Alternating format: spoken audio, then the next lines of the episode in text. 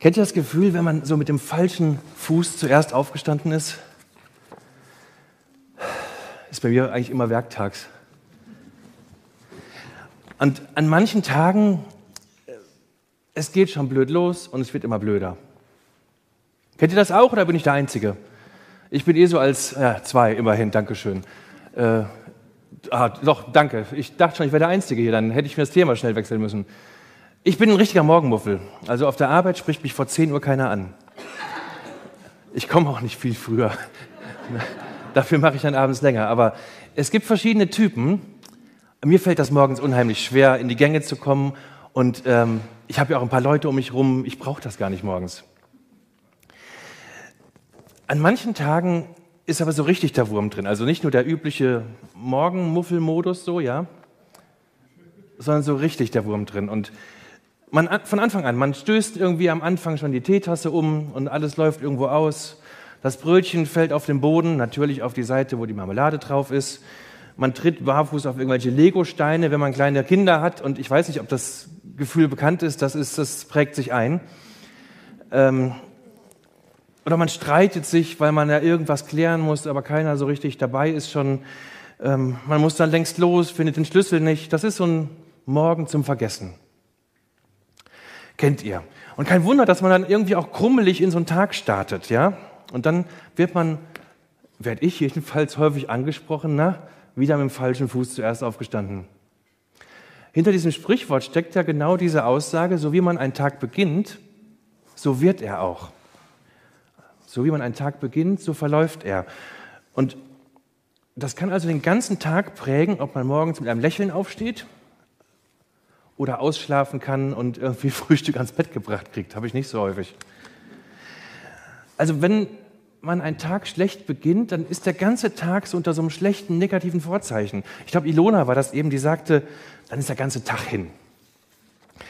Und deswegen haben manche Leute so eine feste Morgenroutine. Die machen jeden Tag dasselbe, so vom, vom Rhythmus, vom Ablauf, unabänderlich weil sie das Gefühl haben, dann hat man so den Tag auch im Griff. Wenn man den Tagesanfang im Griff hat, hat man den Tag im Griff. Also manche nehmen dann erstmal eine heiße Dusche, holen dann die Lokalzeitung aus dem Briefkasten und versenken sich da rein. Andere ziehen sich erstmal stundenlang aufs Klo zurück, da ist wenigstens Ruhe.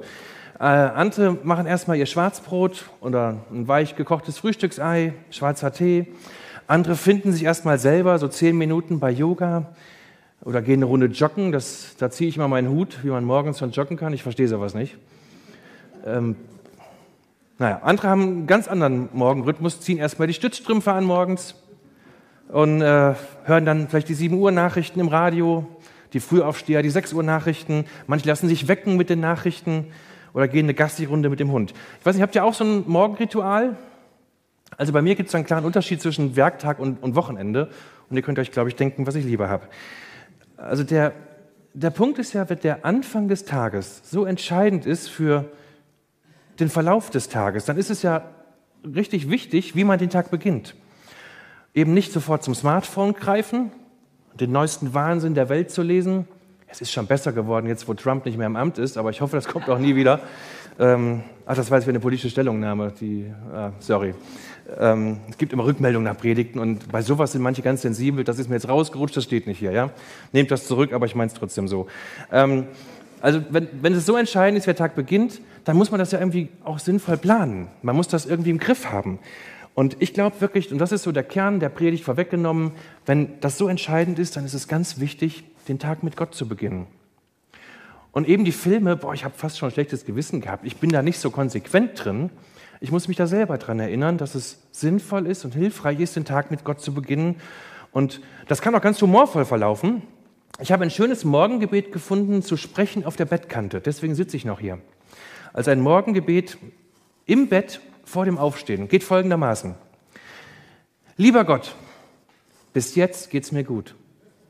Ich habe noch nicht getratscht, noch nicht die Beherrschung verloren.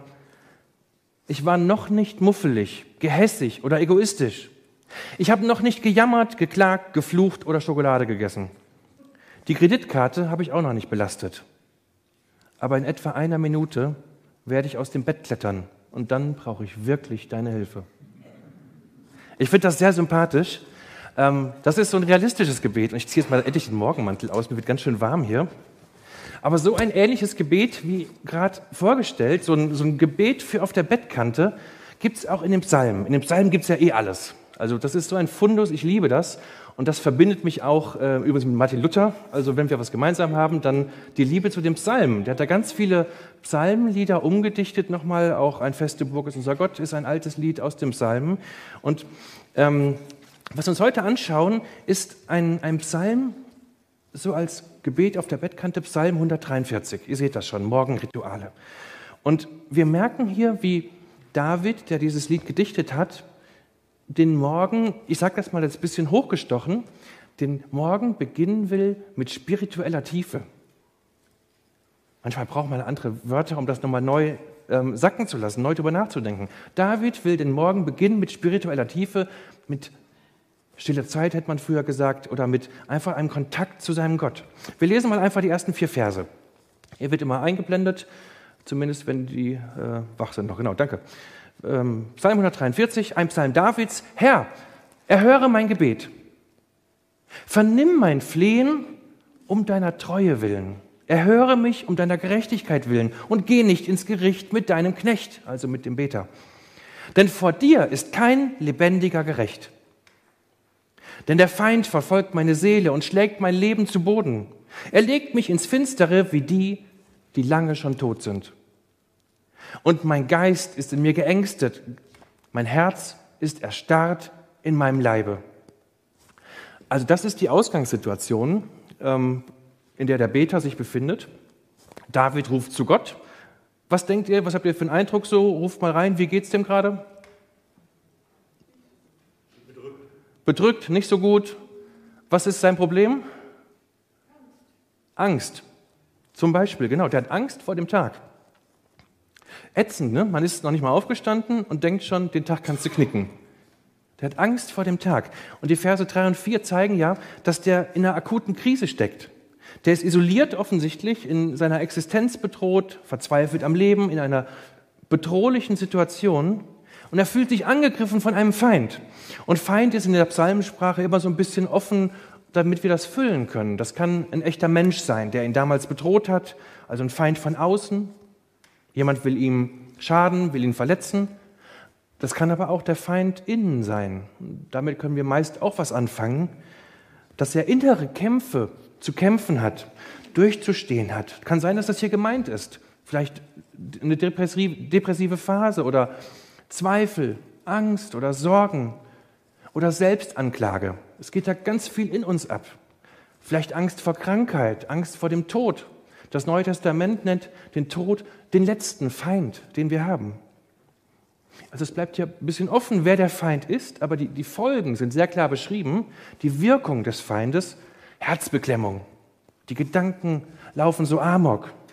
Und der Beter David ist niedergeschlagen, am Boden zerstört, schwach, mutlos. Und er tut sich früh am Morgen ein Abgrund der Verzweiflung auf der Beter fühlt sich wie in so einem kalten äh, Gedankengefängnis. Er kommt nicht raus. Vielleicht wirklich so depressive Gedanken. Das führt zur Erschöpfung, zur Verzweiflung. Und ehrlich gesagt, ich kenne viele Menschen, denen es gerade ähnlich geht. Und ihr wahrscheinlich auch. Und vielleicht seid ihr einer von diesen Menschen, denen das so geht. Eine Bekannte von mir wechselt gerade nach München beruflich und sucht eine bezahlbare Wohnung. Viel Spaß. Das ist, man wird so dankbar für die Großstadt Gütersloh, wenn man die Mietpreise hört in München. Das ist ja der Wahnsinn. 50 Quadratmeter um die 1800 Euro. Also, wir haben es schön hier, oder? Man weiß das wirklich zu schätzen. Eine Nachbarin kämpft gegen eine türkische Krankheit zum wiederholten Mal. Was für eine Last, die man dann mit sich schleppt. Man macht morgens die Augen auf und die Last ist wieder da. Andere sind durch äh, Corona am Ende. Ob durch die durch Krankheit in der Verwandtschaft oder durch diesen endlosen, bescheuerten Streit um 3G. Jeder hat so sein Paket zu tragen. Ich kenne eine Frau, die die ganze Zeit hin und her überlegt, ob sie jetzt in der Beziehung zu ihrem Mann bleiben soll oder nicht, weil da einfach so viel vorgefallen ist. Soll sie es jetzt beenden oder nochmal eine Chance geben? Hat ja alles Konsequenzen. Ihr kennt sicher auch Menschen, denen das so geht und vielleicht geht es euch ähnlich, dass ihr morgens die Augen aufmacht und denkt, ach. Der Beter hier in dem Psalm hat ähnliche Lasten zu tragen. Und was tut er? Er schreit zu Gott, frühmorgens schon. Er sagt, nimm mich wahr, Gott. Gott, siehst du überhaupt meine desolate Lage? Siehst du, wie schlecht es mir geht? Unter welchem Druck ich hier stehe? David tut das, weil er sich sicher ist, ja, ich darf Gott ansprechen. Und er hofft, dass sich Gott für seine Lage interessiert. Und David weiß, in Vers 2, äh, Vers 2 deutet sich das so an, der weiß, er ist ja auch nicht perfekt. Und wenn manches nicht so läuft, wie er sich gerne wünscht, heißt das auch, dass er nicht immer unschuldig ist, weil er halt auch Fehler macht. Vielleicht auch nicht ganz unschuldig an der Situation jetzt ist. Und ihr kennt ja die Geschichte vielleicht aus ähm, 2 Samuel. David ist selber fremdgegangen, diese Bathseba-Affäre hat dann, damit alles nicht auffliegt, viele Tricks versucht, am Ende den Mann von der Affäre umgebracht. Also ganz üble Geschichte. Und er weiß ganz genau, er hat keinen Anspruch darauf, dass Gott ihm immer den Rücken stärkt und ähm, mit ihm immer weitermacht. Er hat keinen Anspruch darauf, aber er hofft darauf. Er ruht sich nicht aus auf Gottes Gnade. Ähm, spätestens diese aktuelle Krise, von der er hier beschreibt, ähm, hat ihm so, ich habe so einen schönen Satz gelesen, hat ihm die Möglichkeit genommen, ähm, diese Sicherheit, mit der sich gerade der Fromme so gern in der Gnade Gottes sonnt. Ja, also das, das finde ich wunderschön formuliert, dass sich manche Fromme in der Gnade Gottes sonnen. Das ist ja eigentlich ein biblisches Bild, dass Gott uns wärmt wie eine Sonne. Deswegen auch gerade am Tagesanfang so dieses Bild für die immer neue Gnade. Aber es ist keine Selbstverständlichkeit. Wir hoffen drauf und wir müssen aber immer wieder angekrochen kommen. Wir kommen ja nicht selbstbewusst zu Gott und sagen, so, hier bin ich wieder, ich habe ein paar Wünsche, sondern wir kommen manchmal angekrochen und hoffen drauf, dass Gott immer wieder gnädig ist. Und der ist es ja auch. Aber wir haben keinen Anspruch darauf.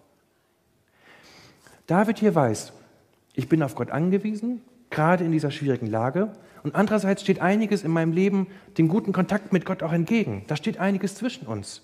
Und er weiß, ich brauche immer wieder diese Vergebung, aber ich kann es auch immer wieder ansprechen. Und Gott vergibt mir.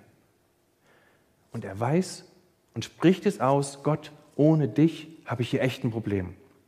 Er sagt, geh nicht ins Gericht mit deinem Knecht, also mit dem, der betet. Denn vor dir ist ohnehin kein lebendiger gerecht. Wegen diesem Schuldbekenntnis ist dieser Psalm 143 einer von den, ich glaube, sieben sind es, äh, genau, sieben kirchliche Bußpsalmen.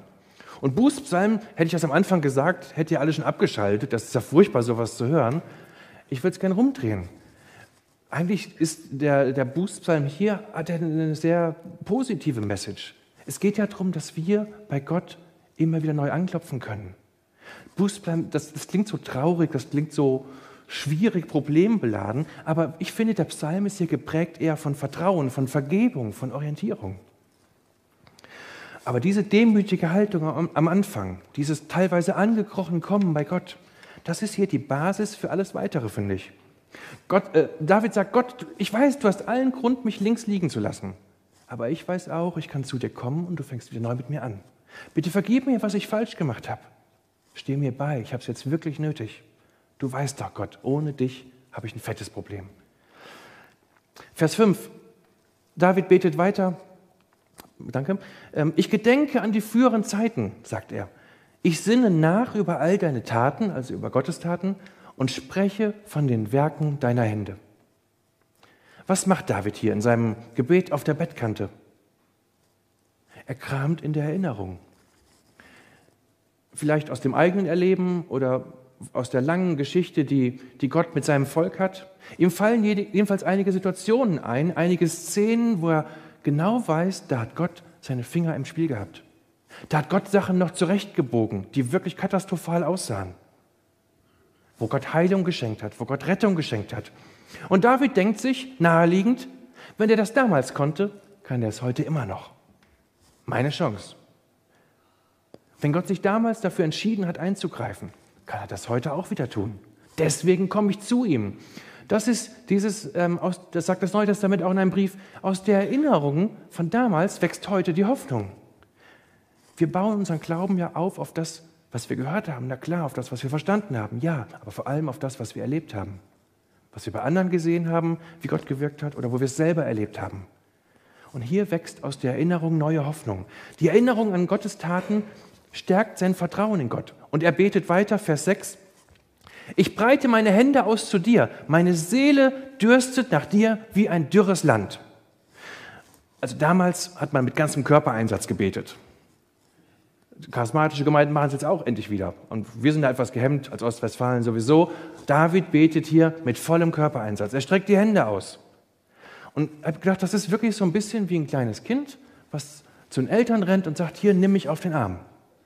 Nichts in den Händen drin, aber will auf den Schoß, will auf den Arm irgendwas. Und das soll bei dem Beter ausdrücken, Gott, ich sehne mich so danach, so übertragen auf deinem Schoß zu sitzen, bei dir in Sicherheit zu sein, in deiner Nähe zu sein. Nur mit dir, Gott, kann in meiner Lage was Gutes daraus werden und etwas Positives sich entwickeln. Wir strampeln uns so oft alleine ab. Wir wollen es alleine schaffen. Wir sind ja auch schon groß und erwachsen und es ist ja auch ein bisschen peinlich, wenn man angekrochen kommt. Wir wollen das irgendwie alleine hinkriegen. Wir wollen nicht kapitulieren. Es ist ja auch gut, nicht aufzugeben. Aber warum glauben wir so oft, dass wir alleine kämpfen müssen? Dass wir es allen beweisen müssen, dass wir stark sind und es alleine hinkriegen. Warum machen wir es nicht öfter so wie David hier? Die Hände ausstrecken. Gott gegenüber und auch seinen Leuten gegenüber. Gott hat die Gemeinde erfunden, dass wir eben nicht alleine unseren Weg gehen müssen. Und dieses leere Hände ausstrecken ist genau ein Bild dafür, dass wir darauf angewiesen sind, mit anderen und mit Gott durchs Leben zu gehen. Manchmal müssen wir aufhören, alleine zu kämpfen, damit wir einen Schritt weiterkommen. Ähm, ganz banales Beispiel, einige von euch wissen, ich war ja Mitte August äh, eine Woche auf der Neurologie, wir hatten ja unser Krankenhausjahr dieses Jahr. Ich hatte eine Entzündung im linken Gleichgewichtsnerv, auch nicht sehr zu empfehlen, lag ein paar Tage zu Hause im Bett, hatte heftigen Drehschwindel, konnte gar nicht mehr aufstehen, lag nur noch quasi ähm, wie ein Baby im Bett. Und ich habe immer nur gehofft, wird schon irgendwann vorbei sein. Und irgendwann war der Punkt erreicht, wo ich wusste, das, das, das wird nicht von alleine. Ich kann es ich überhaupt nicht in den Griff kriegen. Das war der Punkt, wo ich dann Steffi gebeten habe, einen Krankenwagen zu rufen. Habe ich noch nie in meinem Leben gemacht. Man kapituliert irgendwann, weil man nicht mehr kann. Aber das ist die beste Lösung, weil endlich ein Profi ran kann und was machen kann. Genau das ist das, was David hier macht. Er lässt mal einen Profi ran. Wer soll denn sonst in verzwickten Situationen eingreifen, wenn nicht der, der der Allmächtige ist? Das war hier überfällig auch. Gott wird einbezogen von David. Und wie bezieht David Gott ein? Indem er ihm ganz offen und mutig eine Reihe von Imperativen zuruft, also eine Aufforderung. Ja? Vers 7. Er sagt, Herr, erhör mich bald. Also er macht Tempo auch, ja? Mein Geist vergeht. Verbirgt dein Antlitz nicht vor mir, dass ich nicht gleich werde denen, die in die Grube fahren. Also die Todesangst immer noch hier. Da sagt Gott, du musst schon ein bisschen Tempo machen. Mir geht's richtig beschissen. Sagt, greif ein und zwar schnell. David sagt, ich bin so erschöpft in mir drin. Meine Lebenskraft lässt wirklich nach. Ich bin so müde. Verbirg dein Antlitz doch nicht vor mir. Das ist auch so eine alte Redewendung, die man erklären muss. Also er bittet eigentlich hier um Gottes Nähe. Ähm, ihr kennt ja vielleicht den aaronitischen Segen und als Zeichen für Segen ist da immer drin, der Herr blicke euch freundlich an. Also Augenkontakt mit Gott ist in der Bibel ein Zeichen für Segen, weil er einen wahrnimmt, weil er sieht, wie es dir geht, weil er sagt, okay, da muss ich gerade mal das und das machen. Ich arrangiere mal was. Augenkontakt, direkter Kontakt. Und diese Zugewandtheit, er dreht uns nicht den Rücken zu, sondern Gott guckt uns an. Und das vermisst David. David hat das Gefühl, du Gott, ich, ich weiß überhaupt nicht, ob du mich anguckst noch. Wie willst du wissen, wie es mir geht, wenn du mich gar nicht anguckst? Und er bittet darum, Gott, verbirg dein Antlitz nicht vor mir. David sagt, ich will nicht, dass das hier so böse endet, wie das jetzt aussieht. Ich will, dass der Tag gut verläuft. Ich will, dass du an meine Probleme rangehst. Und deswegen startet er diesen Tag bewusst mit Gott. Und jetzt kommen wir endlich zu diesem Morgenritual von David, was ich meinte. Was macht er jetzt nach dem Wachwerden? Was macht er noch vor dem Aufstehen? Er etabliert in seinem Tagesablauf ein Morgengebet als Ritual, ein Lied als Morgenritual. Und das finde ich ist wenn ihr das nur behaltet, bin ich schon zufrieden. Das ist sozusagen etwas, was wir übertragen können auf uns, wenn wir in einer schwierigen Lage stecken, wenn wir von außen Angriffe haben, auf der Arbeit, in der Nachbarschaft, in der Verwandtschaft, in der Familie, was weiß ich. Es gibt furchtbare Typen, die das Leben richtig schwer machen können. Oder wenn wir innere Kämpfe haben und damit nicht zurande kommen, ist das für uns, was wir genauso machen wie er. Was macht David, Vers 8? Er entwickelt ein eigenes Lied. Er singt, ähm, klick einmal bitte. Lass mich am Morgen hören deine Gnade, denn ich hoffe auf dich. David sagt, bevor der Tag richtig losgeht, soll er mit dir starten, Gott. Und er wünscht sich ein guttuendes Wort von Gott ganz früh am Morgen noch auf der Bettkante. Der erste Gedanke des Tages soll von einem positiven Mutmacher geprägt sein. Also wenn mir jemand was Nettes sagt, ja, dass ich toll aussehe, schlank bin, keine Ahnung was, was, was Nettes halt, was idealerweise noch zutrifft, ähm, dann gehe ich mit dem Lächeln weiter. Ihr kennt das doch, oder? Das tut so gut, wenn man was Nettes hört. Und erst recht, wenn Gott etwas Nettes zu einem sagt. Weil wir wissen ja, was Gott sagt, das geschieht. Weil sein Wort Kraft hat, weil es die Wahrheit ausspricht. Und David sagt, Gott, also ich würde mir wirklich wünschen, dass du mir morgens was richtig Nettes zusprichst, bevor die ganzen Eindrücke des Tages alles überlagern und ich in der Hektik drinstecke, in der Mühle. Als erstes will ich nach dem Aufstehen dich hören. Sprich mir etwas Gutes zu, was den Tag, der folgt, positiv prägt. So wie morgens ist auch ein altes klassisches Bild in der Bibel, die Sonne aufgeht, Licht bringt, Klarheit bringt, Wärme bringt, Leben bringt. So soll Gottes Zuspruch der Nacht in mir drin ein Ende setzen. Und ich finde, das ist ein richtig guter Weg auch für uns. Morgens spürt man doch auf der Bettkante oft schon den, den, die Last des Tages was kommen wird, wen man treffen muss, was man leisten muss. Ungelöste Probleme, Sorgen, Ängste, Herausforderungen. Das ist ätzend manchmal. Das alles schon morgens, machst die Augen auf und alles ist da.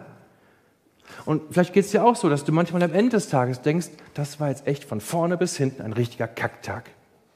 Ärger auf der Arbeit, viel Druck, viele Sorgen um ungelöste Fragen, Sachen nicht geschafft oder viel Streit, viel schiefgelaufen und man war selber meist dann auch nicht so, wie man sich das eigentlich wünschen würde. Und wenn dir das bekannt vorkommt, dann check doch mal, wie du deinen Tag beginnst. Wenn der Morgen so entscheidend ist und am Abend zufrieden bist, wie, wie gestaltest du deinen Morgen? Wie der Tag beginnt, so verläuft er oft. Das kann den ganzen Tag prägen. Ihr kennt vielleicht den Satz, man soll den Tag nicht vor dem Abend loben.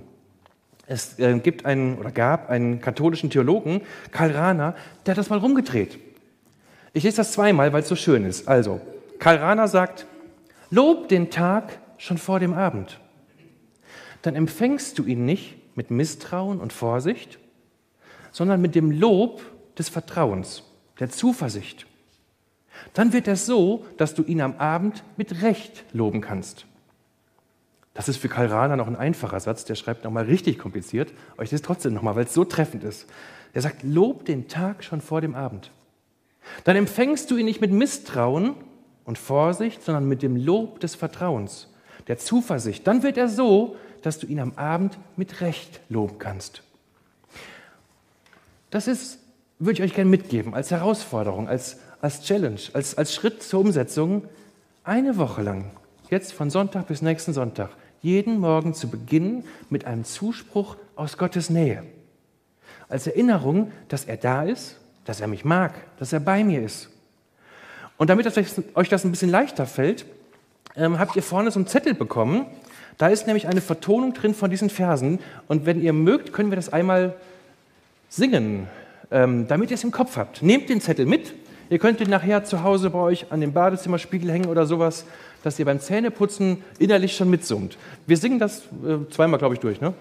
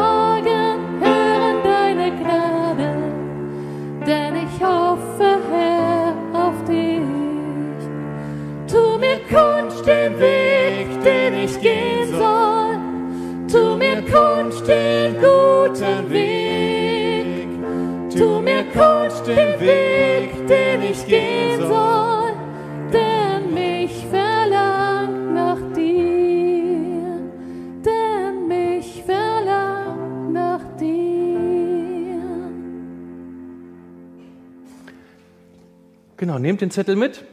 Ihr habt es im Ohr. Wir singen es gleich nach der Predigt noch einmal.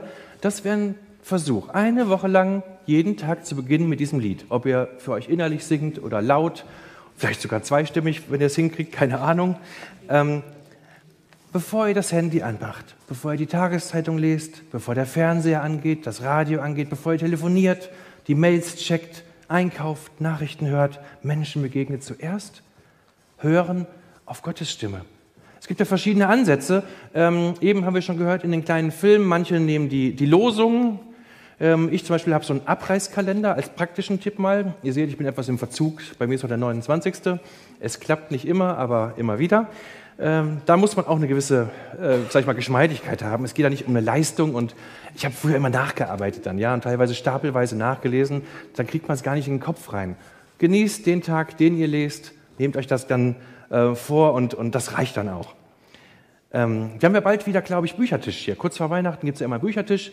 Deckt euch mal ein für nächstes Jahr mit dem Losungsbuch oder mit so einem Abreißkalender. Es gibt auch andere Varianten davon noch. Das ist so ein Anstoß zu sagen, ich will den Tag beginnen mit Gottes Wort. Auch wenn ich ein Morgenmuffel bin, du musst da gar nicht reden dabei. Und äh, beten heißt ja auch nicht immer Gott zuzuplappern, sondern einfach mal die Klappe zu halten und gucken, ob er was sagt. Also auch Morgenmuffel können stille Zeit machen, ganz, ganz stille. Ganz kurz noch ein paar Gedanken zu den letzten Versen, damit wir einmal den ganzen Psalm auch durchgehen. Vers 8b. David betet weiter, tu mir kund den Weg, den ich gehen soll, denn mich verlangt nach dir, haben wir eben auch gesungen. Ich finde das schön, dass er nach vorne guckt und mit Gott auch verbindet die Hoffnung auf Orientierung. Er sagt, Gott, zeig mir den Weg. Ich sehe gerade überhaupt keinen Ausweg. Wo soll ich denn hergehen? Wie soll es denn weitergehen mit mir? Ich sehe keinen gangbaren Weg vor mir.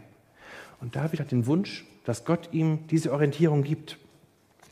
Er sagt, ich will meinen Lebensweg mit dir gehen, weil du den richtigen Kompass hast. Du gib doch einfach die Richtung vor, ich laufe hinterher. Und wir kennen das, wenn wir morgens aufstehen, wir haben so viele Entscheidungen vor uns auch, die der Alltag mit sich bringt. Was soll ich einkaufen? Was soll ich kochen? Was ist heute dran? Was kann ich schaffen? Was ist zu viel? Was ist zu wenig? Was ist wichtig? Was ist weniger wichtig? Wie soll ich das überhaupt schaffen? und so weiter. Ganz viel Entscheidungsfragen. Oder erst recht an so, so Kreuzungen des Lebens, wo wir links gehen können oder rechts oder, oder zurück. Wohin sollen wir denn gehen? Nochmal umziehen, Beruf nochmal wechseln, welchen Beruf, welche Ausbildung, Partnerwahl. Und wir dürfen jeden Morgen im Wissen, dass wir Entscheidungen zu treffen haben, jeden Morgen Gott sagen, du, gib du mir doch bitte Tipps. Tu mir kund den Weg, den ich gehen soll. Warum? Witzige Begründung, nicht damit ich erfolgreich bin, damit ich weiterkomme, damit ich berühmt werde, damit ich reich werde, sondern Begründung ist, denn mich verlangt nach dir. Witzig, ne? Ich hätte das Lied ganz anders weitergeschrieben. Sag mir, wo ich lang gehen soll, dann läuft es schon gut. Er sagt, Gott, gib mir die Orientierung, weil ich will in deiner Nähe sein. Ich will, dass du mitgehst, weil ich weiß, wenn du dabei bist, wird's gut, egal was kommt. Gott, was hast du für Vorstellungen von meinem Leben? Wie soll das weitergehen? Was hast du für Ideen? Nimm mich bitte mit, ich will mit dir gehen. Die letzten Verse im Alldurchlauf 9 bis 12 lese ich an einem Stück. David betet weiter. Errette mich, Herr, von, von meinen Feinden. Da kommen sie doch wieder. Also er hebt nicht nur auf, schwebt nicht so in geistlichen Höhen, der weiß ganz genau, dass der Tag hart wird. Er sagt, zu dir nehme ich meine Zuflucht. Lehre mich tun nach deinem Wohlgefallen, denn du bist mein Gott, dein guter Geist, führe mich auf ebner Bahn. Herr, erquicke mich um deines Namens willen, führe mich aus der Not um deiner Gerechtigkeit willen und vernichte meine Feinde um deiner Güte willen und bringe alle um, die mich bedrängen, denn ich bin dein Knecht. Der Schluss ist ein bisschen morbide, ne? Aber das tut manchmal so gut. Also, wenn man einen Verbieter hat, der einen ausnimmt, man soll es nicht zwingend dafür beten, dass er stirbt, aber hier geht es ja darum, dass man sagt: Gott, lass am Ende die, die zu dir halten, die Nase oben haben. Wir werden auch juristisch in unserem Leben nicht immer Recht haben, Recht bekommen, auch wenn wir Recht haben vielleicht. Wir werden Nachteile erleiden, wir werden ähm, von Leuten ausgenommen werden. Das ist unvermeidbar, dass im Leben einem etwas auch passiert, was man sich nicht wünscht und was einem keiner gönnt. Ähm, aber Gott verträgt das auch, wenn wir Klartext reden. Wir können natürlich hier mit neutestamentlichem Blick auch wieder die Feindesliebe reinbringen. Jesus macht uns auch vor, dass es nicht um die Vernichtung der Feinde geht, sondern darum, irgendwie mit ihnen klarzukommen. Also das muss man als, aus neuer, neutestamentlicher Perspektive etwas einsortieren wieder. Ähm, aber achtet doch mal, vielleicht letzter Gedanke auf diesen Schlusssatz in Vers 12. David endet sein Gebet auf der Bettkante mit, dem, mit der Aussage, denn ich bin dein Knecht. Gott, ich bin doch dein Knecht. Er versteht sich in Gottes Dienst gestellt. Er weiß genau, Gott ist der Chef und er hat die guten Anweisungen, denen ich Folge leisten kann. Aber wenn ich Gottes Knecht bin, heißt das ganz genau auch, der passt auf mich auf. Der guckt, wo er mich gut einsetzen kann. Der guckt, was er mir zumuten kann und was zu viel ist. Der guckt aber auch, dass ich Herausforderungen bekomme, um zu wachsen, als Knecht darf er darauf vertrauen, dass er unter Gottes Schutz steht und auch der nächste, der kommende Tag unter Gottes Schutz verlaufen wird.